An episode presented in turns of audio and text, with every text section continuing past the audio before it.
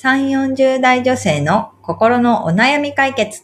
今井冴子と、由美子の、それ、わかる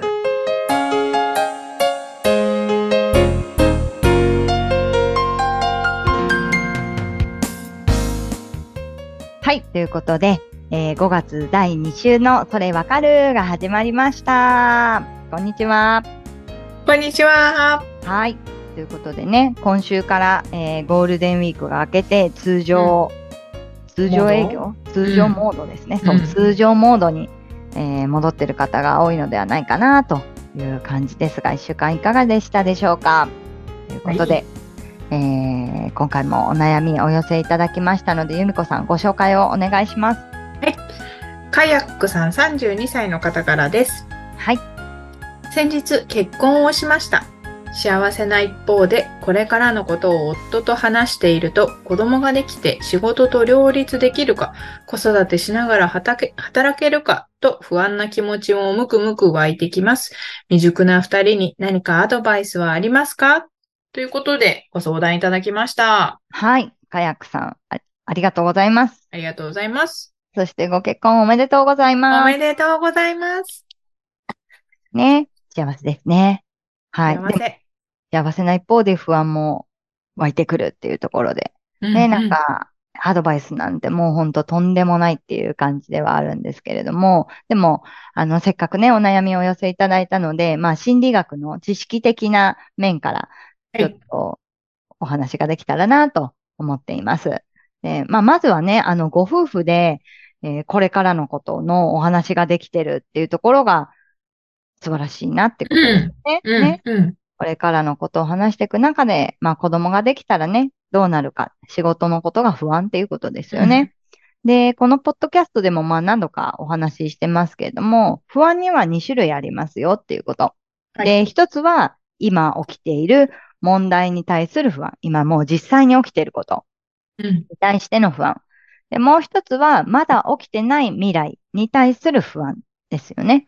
で、えー、カヤックさんの場合は、どちらかというと、後者ですよね。今はまだうん何も子供ができて仕事と両立できてないっていう問題が起きてるわけではないから、まだ起きてない未来に対する不安っていうことになります。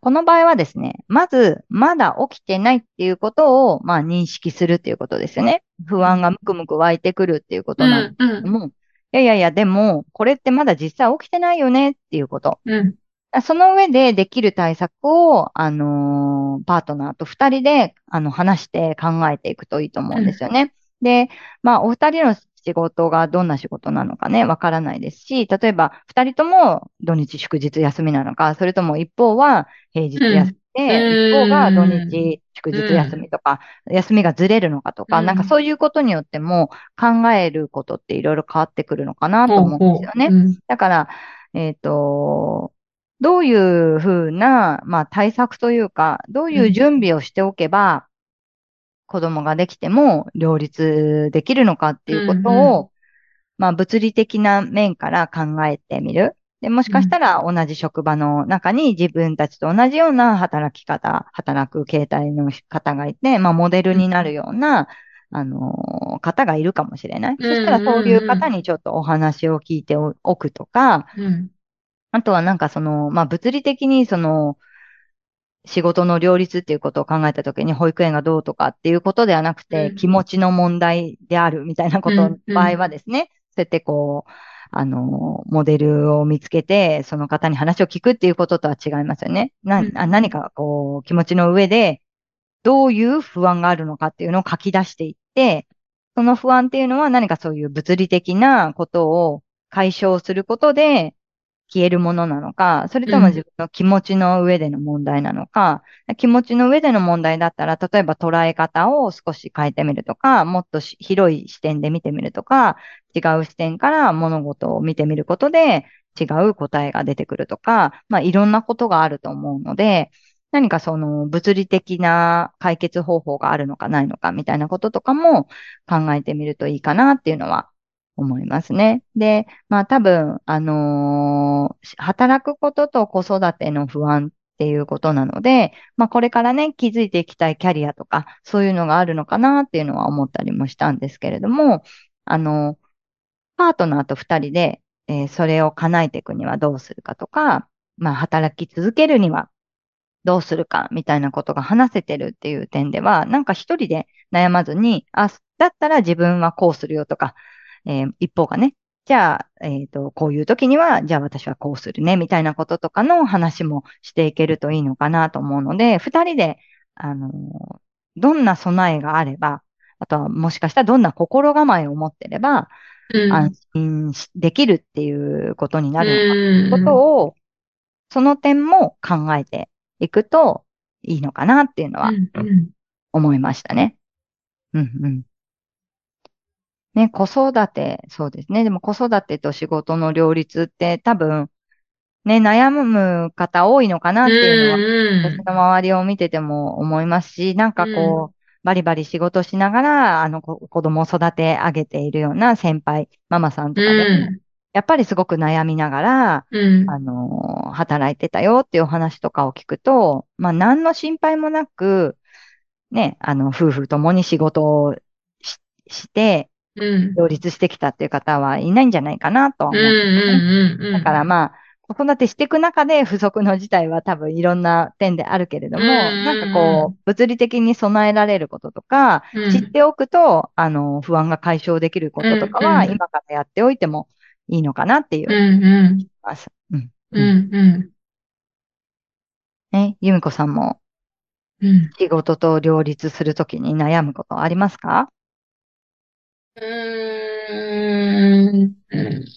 私は比較的うん。自うん。分時間をつ都合つけられるっていうか、うんうんうんうん。あれなので、うん。りまあ、とにかく子供が健康で保育園に通ってくれればっていう、体体調崩されるとまたフォーメーションが変わるんでね。フォーメーションが。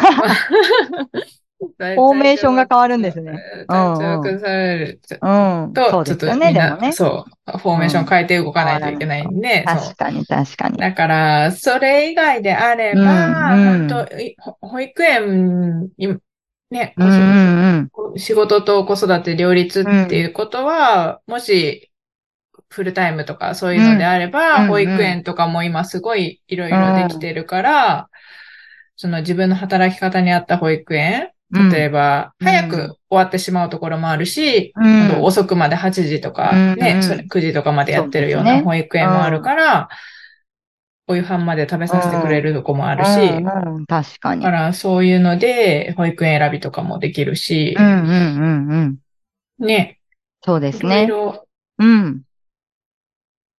使えるありますよ。うん。両立していくにあたってね、うん。使える支援というか、サービスとか、いろいろあると思うので、でもなんかうん。そういうのを使えるのは、それこそこう、夫婦二人で働いているからこそ、うん。も、うそうそこういう時にはもうちょっと、うあの、お金出して、あの、解決しちゃおうみたいなこともできるのかなっていうのは思うので、う。うんうん。なんかこう、なんかね、あの、不安、大変だと、子育てって大変だとか、なんか、こんな心配があるみたいなことばっかり聞いてると、うん。ね、不安になることあると思うんですけども、うん。不安なりに皆さんいろんな対処しながらうん。働き続けられてるっていうのがあると思うので、そう子育てと仕事の両立みたいなところの、その世の中のナレッジみたいなのは結構溜まってるんじゃないかなと思うんですね。うん。だからこそ、こう、身近な先輩とかから、あの、話聞いてみたり、使えるサービスを教えてもらったりとかしておくうんうん。と、落ち着ける部分もあるのかなっていうのを。ね、それこそ年々いろんなサービスが出てきてうん。いるっていうのはあると思うので、うんなんかうまくね、そういうものを利用して、あのー二人ともがね、夫婦二人ともが安心して働いていけるねっていう気持ちになれたらいいなっていうのは思いますよね。うん。ということで、はい、カヤックさん、ちょっと、あの、お伝えしたようなことをもとにですね、どん、どんな不安解消法があるか、不安を解消するためにどんなことができるかっていうことも、ちょっと話し合ってみていただければと思います。ということで、このポッドキャストでは皆様からのお悩みをお寄せいただいています。ゆみこさんご紹介お願いします。はい。番組では皆さんからのお悩みをお待ちしております。番組ポッドキャストの各エピソードページにリブラボラトリー公式 LINE の URL を載せています。公式 LINE を登録後、メニュー画面よりお悩みを投稿してください。皆様からのお悩みお待ちしておりおます。待ちしております。はい。ということでね、えー、新たな一週間、なんとか乗り切った人もいれば、もう初めからエンジン全開だった方もいると思うんですけれどもね、あのーまた来週も元気にはい。楽しくかな。